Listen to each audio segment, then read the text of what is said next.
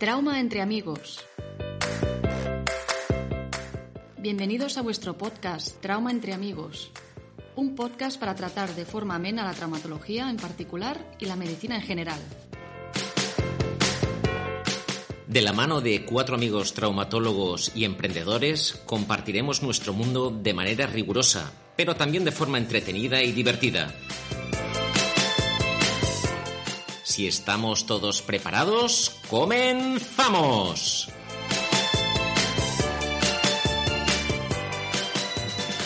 Hola, muy buenas. Otra vez estamos aquí en Trauma entre amigos y una vez más vamos a tratar algún tema que nos pueda interesar a todos. Aquí tenemos hoy con nosotros a Alex. ¿Qué tal, Manel? ¿Cómo estás? Bien, bien. Aquí uno que habla, Manel La Fuente. Y hoy tenemos a un invitado especial, nuestro amigo Luis. Adelante, ¿Cómo Luis. están? ¿Cómo estás? Eh, hoy, aprovechando que tenemos a Luis aquí, que es de, de Colombia y está haciendo un fellow de pie y tobillo, vamos a, a- a aprovecharnos de él y vamos a hablar de las diferencias y similitudes que podemos encontrar en lo que es la práctica médica y más concretamente traumatológica entre Europa, España en nuestro caso, y Latinoamérica y concretamente en Colombia. Eh, Luis, vamos a aprovechar de tu experiencia y tus conocimientos. Alex, ¿algún punto de entrada que nos sugieras? Cuéntanos, Luis, ¿a qué te dedicas? ¿Dónde vives? Cuéntanos cosas sobre Sí, ti, sí, sí. Luis. Yo, yo actualmente soy ortopedista y traumatólogo en mi país. Yo me recibí hace más o menos ya casi tres años. Eh, yo actualmente vivía, antes de venirme, vivía en una ciudad que se llama Pereira, que es como la capital del eje cafetero. Eh, y allá me desempeñaba en el servicio de trauma eh, y hacía parte de la parte también de reconstructiva eh, y el segmento también de infecciosas. En nuestro país, y al igual que acá, hay subdivisiones, hay subespecialistas, grupo de mano, rodilla, hombro. Pero si algo hay cierto es que entre más pequeñas las ciudades, por ejemplo en mi país, hay menos subespecialistas. Entonces, los que trabajamos en trauma como ortopedistas generales, tenemos que comenzar también a manejar todo tipo de, de segmento a lo que ha llevado pues la, la, la medicina, ¿no? Y cuando hablas de, de la práctica diaria, ah, concretamente allí es más tipo privado, tipo público, ambos. Las dos, las dos. Yo, por ejemplo, eh, trabajaba en un lado donde tenía medicina privada, allá en Colombia las llamamos prepagadas, y trabajaba con la pública. Eh, y al igual que acá se mezcla la pública con el sistema de accidentes de tránsito, que es básicamente donde recibimos la mayoría de nuestros pacientes. Eh, en nuestro país la accidentalidad en moto hoy en día es bastante alta y yo creo que el 90%, si no por decir más, de los pacientes que yo opero son resultados de accidentes en los cuales está vinculado o una moto o un peatón. Y antes, fuera de micro, nos habías comentado que te sorprendía la diferencia que había a nivel de los servicios de la sanidad pública de nuestro país respecto al tuyo, creo, ¿no? Sí, pues básicamente lo que uno mira y digamos, esa es la diferencia entre un país desarrollado y un país en vías de desarrollo, que es lo que se llama hoy en día, ¿no? Aquí las públicas de ustedes tienen una infraestructura mucho mejor ¿eh? en algunos aspectos que la de nosotros. Eh, eh, en el sentido de eh, infraestructura, por ejemplo, intensificadores, tienen dos, tres, cuatro intensificadores, cámaras para artroscopia tienen más de dos, de tres. Entonces, digamos que hay mucho material ¿m? disponible para el- la praxis diaria de cada uno de acuerdo a lo que se especialicen ustedes eh, o lo que les guste hacer. Y creo que eso es una ventaja. Eh, los grandes stock que tienen de los diferentes materiales. ¿Eh? Eh, en nuestros países también hay stock, pero digamos que está un poco más regulado y se depende mucho también del suministro de la casa que la va a despachar. Por ejemplo, en Colombia, una diferencia que he encontrado es que en Colombia yo no puedo empezar una cirugía si el soporte de la casa no está en la sala quirúrgica. Aquí ustedes son los que se hacen la instrumentación sin importar si es una cirugía mayor, compleja, sea reemplazo, sea una placa de radio distal, Aquí no hay soporte.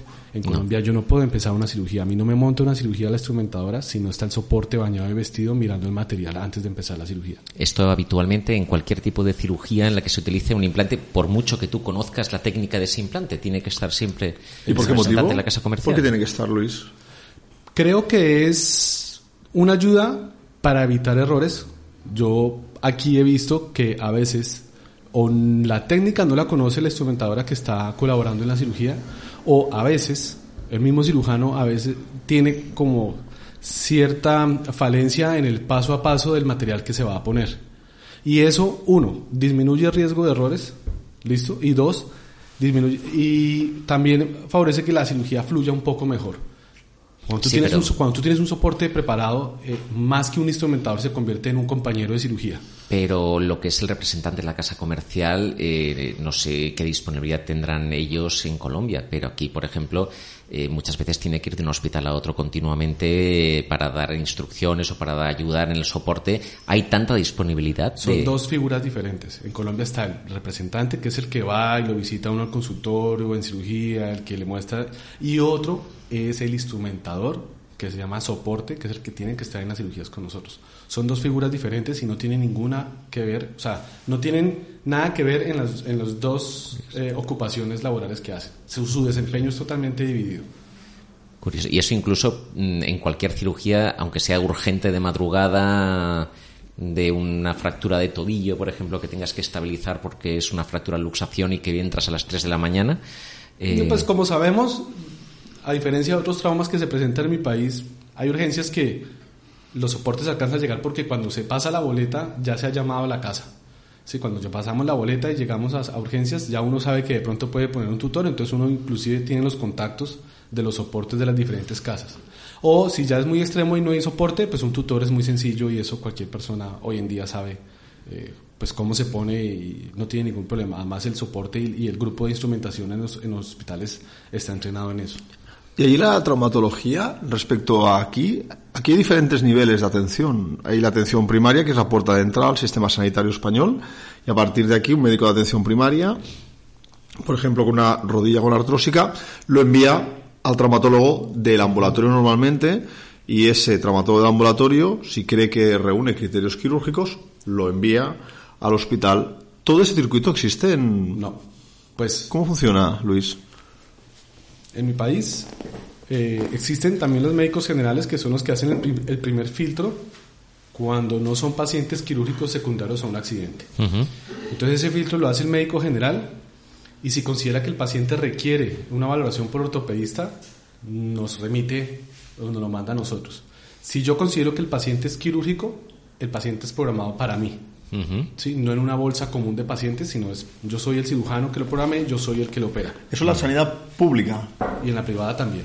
En la privada sí, es un modelo evidentemente idéntico aquí, pero la sanidad pública también. O sea, tú, el doctor Luis Enrique Bolívar, ve una artrosis de rodilla y decide que la opera, la opera él. No existe un equipo, no existen los equipos. Si yo quiero, depende, depende del grupo con el que estés, Depende. imagínate, vamos un ejemplo para un símil de un hospital de, de, segundo nivel. Aquí es un nivel, nivel 2B, eh, que tenga su diferente estructura compartimentada en diferentes unidades.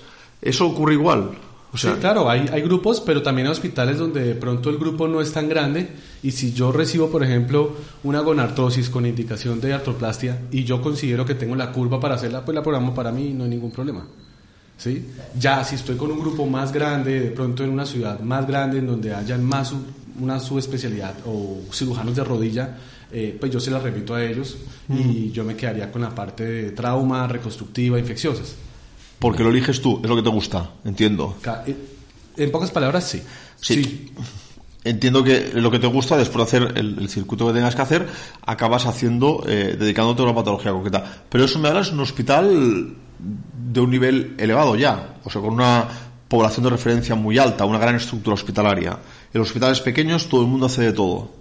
Sí y sí y no. Vuelvo y repito que depende, depende también la, la, ciudad. Eh, digamos que como también nos dividimos en niveles de atención, allá los dividimos de hasta cuarto nivel, que es el que tiene todos los equipos y todas las subespecialidades. Ah, perfecto. Eh, A veces, por ejemplo, por reglamentación, si estamos en un segundo nivel, que a duras penas estamos para manejar trauma y urgencias vitales, y llega, por ejemplo, un paciente para artroscopia de cadera o artroscopia de rodilla. Entonces, por reglamentación, toca remitirlo a un tercer, cuarto nivel para que se haga la cirugía. Entonces, eso depende de donde estés trabajando, el nivel de atención eh, y también, pues, qué tanto tenga usted para meterse a hacer ese tipo de cirugías. Entonces, por ejemplo, los, los estudiantes eh, o los residentes que tenemos aquí, tienen el título de médico, deciden hacer una residencia, por ejemplo, en traumatología, eh, ¿en qué hospitales se forman? ¿En hospitales de cuarto nivel o eh, van accediendo a diferentes centros? La diferencia que hay acá, en Colombia con, con España, es que aunque nos formamos en hospitales, el título viene de la universidad. Nosotros nos presentamos es a una universidad. ¿Listo? Y la universidad, por lo general, tiene hospitales de cuarto y tercer nivel y algunos, eh, dependiendo de la especialidad. O sea, que la residencia la haces en la universidad, como... No, en hospitales. Ah, en hospitales. En hospitales que están vinculados a una universidad. Vale, Entonces, ¿qué nivel tienen esos, esos hospitales? ya de cuarto Cuarto, tercero, casi todos son cuarto. Vale, es decir, que podéis ver de todo, es decir, no estáis... Vale. Y mm, ¿Qué diferencias aprecias tú, eh, que ves también aquí, pues a residentes que se están formando en, nuestros hospitales con la residencia que pueden hacer allí? Pues mira, no es. El resumen de lo que yo he visto y analizado es: pues ninguna figura es mejor que la otra. Alguno tiene como todo, ¿no? Tiene unos beneficios. Aquí, a diferencia de mi país, en Colombia es el único país del mundo que no paga la residencia. Entonces son cuatro años formándose eh, sin recibir un sueldo como lo reciben aquí los residentes. Sin embargo, hay algunas becas que da el Estado y si tú te gradúas con un promedio, cierto que ellos ponen, el Estado lo condona, eh, que es como la única ayuda que hay para los médicos que se están especializando. Entonces, el residente allí eh, tiene que buscarse un, un, empleo, por así decirlo, para poder mantenerse o... no o los papás. Los papás, vale. Los papás porque la residencia de nuestros por, por lo menos en, en, mi país y en la mayoría de universidades donde nosotros nos formamos allá, eh, la asistencialidad es bastante grande eh, y no permite que sea tan fácil trabajar en otros lados porque los turnos y la parte asistencial no creo que el cuerpo no da para para tanto. Normal, no me extraña. Y generalmente eh, el residente en traumatología que se forma en Colombia, ¿crees que sale con una cierta preparación como para a nivel quirúrgico y a nivel de conocimiento como para poderse enfrentar a lo que es la vida diaria? ¿O mm, verías tú algún tipo de, falta de algo? No, yo creo que, como dije, no, no quiero ahorita debatir qué sistema es mejor o no, cada uno tiene sus cosas buenas y malas, eh, pero creo que sí salimos muy bien preparados para el mundo del trauma y quirúrgico. Creo que eh, nuestros hospitales y digamos que el, eh, la mayoría de casos que se manejan son casos complejos. Eh, la mayoría de hospitales que son de cuarto nivel son centros de referencia nacional, entonces llegan fracturas de ciudades pequeñas o intermedias. Entonces estamos expuestos a mucha, mucha curva en diferentes tipos de cirugía, de trauma, reconstructiva y también ya con las diferentes subespecialidades. En mi caso, como les dije, yo llevo dos años y seis meses formándome como eh, ya como ortopedista eh, graduado y, pues a diferencia de acá, que nosotros, uno sale en Colombia y sale a operar ya, no, no como acá que a veces van formándose, siguen formándose detrás de otra persona y haciendo una curva. Eh, allá salimos a trabajar y a, manejar trauma y a hacer diferentes tipos de cirugía de acuerdo como vaya usted enfocándose en lo que le guste, porque eso sí también es cierto que eh, hay cosas que usted pues sabe que no tiene la misma habilidad y prefiere hacer otro tipo de cirugías. Exacto. En mi caso a mí siempre me ha encantado el trauma, me gusta mucho la reconstructiva eh, y pues digamos que el hospital y la universidad donde yo me formé me dio muchas herramientas para poderme desempeñar tranquilamente cuando me recibí con, los, con los meses que llevas aquí, ¿qué es lo que más te ha sorprendido? ¿Cuál es el contraste más grande que, que percibes entre, entre España y, Colombia desde el punto de vista sanitario? ¿En el trabajo o en la formación como residentes o en qué? En, las dos cosas que estás comentando, Luis, en las dos. Eh, creo que hay una más tranquilidad, hay un mayor, hay más tranquilidad en el diario vivir del residente acá. Es realmente es muy tranquilo, o sea, no es muy tranquilo. Es que no sé cómo resumirlo porque es diferente. Yo, yo me acuerdo que yo de R1 tenía que llegar a evolucionar a las 2 de la mañana porque tenía a cargo mío 35 pacientes, 25 pacientes. Eh, a veces tenía turnos y no me daban posturno tenía que seguir derecho en cirugía hasta las 10, 11 de la noche. Eh, pues que el primer año, año y medio creo que es normal en todos lados, pero aquí es un poco más laxo, mucho más laxo. Las jornadas académicas son más laxas, las la frecuencia de presentación de, de, temas y de revisiones de tema son laxas, que es lo que yo he visto. Y respecto a la, la práctica de la sanidad del mundo sanitario, eh, pienso que trabajamos, trabajamos igual, vuelvo y repito, los horarios son diferentes porque ustedes obviamente empiezan a las 9, 8 y media, nosotros empezamos nuestras actividades casi siempre a las 7 de la mañana, hay veces que programamos cirugía a las, desde las 6 y media para empezar la jornada temprano, entonces pienso, pienso que es más de horario, pero desarrollan lo mismo, tienen casi el mismo volumen de pacientes, en la programada de cirugía a veces sí, por lo menos eh, en las programadas que yo alcancé a hacer uno programado un poquito más de pacientes. ¿eh? Son cosas como muy pequeñas, pero al final de cuentas eh, el trabajo es muy parecido, ¿no? La misma intensidad, igual, si usted quiere ganar más, pues entonces va a más sitios, se mete a, se mete a privada y va de un lado para otro. Si quiere estar tranquilo, pues solo se queda con un trabajo. Eso ya es a decisión de cada persona y como quiera. ¿Y la complejidad de los casos, eh, más o menos, te parece igual? O... Es que el problema no es el problema. Lo que pasa es que yo vine a hacer pie y tobillo. Entonces, mi mundo en este momento, en estos dos meses que llevo, es pie y tobillo, que es a lo que vine a hacer. Entonces, creo que no podría tener una objetividad en mi respuesta porque no he logrado ver eh, los casos que manejan de trauma. ¿sí? y lo que normalmente hacen. Obviamente, sé que como escuela ustedes son AO, nosotros también nos formamos. De hecho, uno de mis profes en Bogotá era Jaime Quintero, expresidente de AO. Entonces, nuestra escuela es AO igual que ustedes. ¿Qué, te llevarías para, para, Colombia si pudieras? De todo lo que has visto hasta ahora, ¿qué dirías? Esto me lo cojo y, y voy al ministro de Sanidad y le digo, esto cámbialo. Creo que a ministro de Sanidad no, porque tenemos los mismos problemas, malos sueldos, eh, mucho trabajo, no se valora nuestro trabajo y eso aquí también lo he visto en los pocos dos meses que llevo. Eso no creo que no haya mucha diferencia. ¿Qué sí cambiaría yo como persona? De pronto pensar más en mi tiempo libre y pensar en mí. Ustedes piensan mucho y es verdad. Uno a veces, de pronto uno hace el joven y, sale a trabajar, entonces se, se muele muchas horas y se olvida también de vivir y de pensar en uno. Entonces, esa tranquilidad, esos horarios tranquilos y creo que es lo que yo me llevaría a Colombia, vivir más tranquilo. Luis está conviviendo en la unidad de Pietovillo del curso de Sanidad Integral de Barcelona, donde quizá uno de los lemas que mueve a esta unidad es el sentirse feliz, uno con consigo mismo y con su entorno.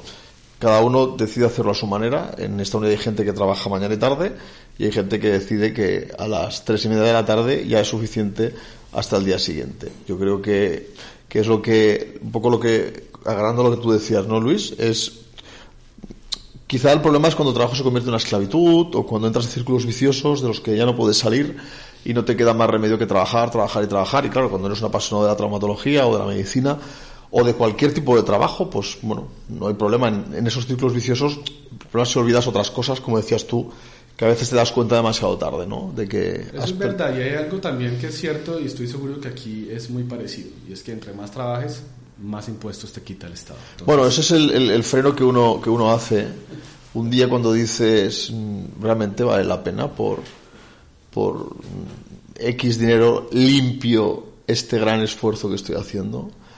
Manel, podemos ir acabando, puedes ir cerrando, porque vamos a empezar a filosofar, para eso hay otros programas que tenemos preparados y algunos que ya han salido en antena, ¿no? En online, antena no existe, online, Alex online. Luis, ¿cuánto, ¿cuánto todavía te queda aquí de, seguir con el fellow?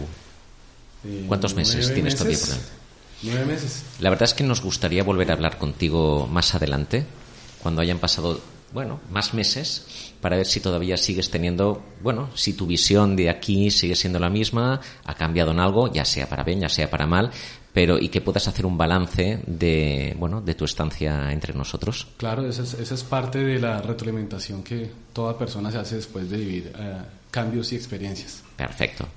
Bueno, pues nada, eh, simplemente Luis, agradecer eh, el tiempo que nos has prestado, la, tus, tus opiniones que no son muy válidas y citarte para una próxima visita. Muchas gracias a ustedes por tenerme en cuenta. Alex. Manel.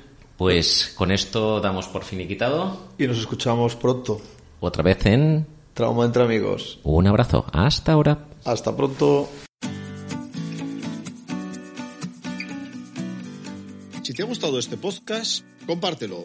Y si no quieres perderte ninguno de nuestros episodios y quieres estar al día de todas nuestras novedades, síguenos en redes sociales y suscríbete a nuestro canal. Y si además quieres dejarnos tu opinión o sugerirnos temas para futuros programas, escríbenos al correo traumaentreamigos.gmail.com Y hasta aquí el capítulo de hoy de Trauma entre Amigos. Recuerda que puedes escucharnos donde y cuando quieras. Te esperamos muy pronto aquí en Trauma entre Amigos.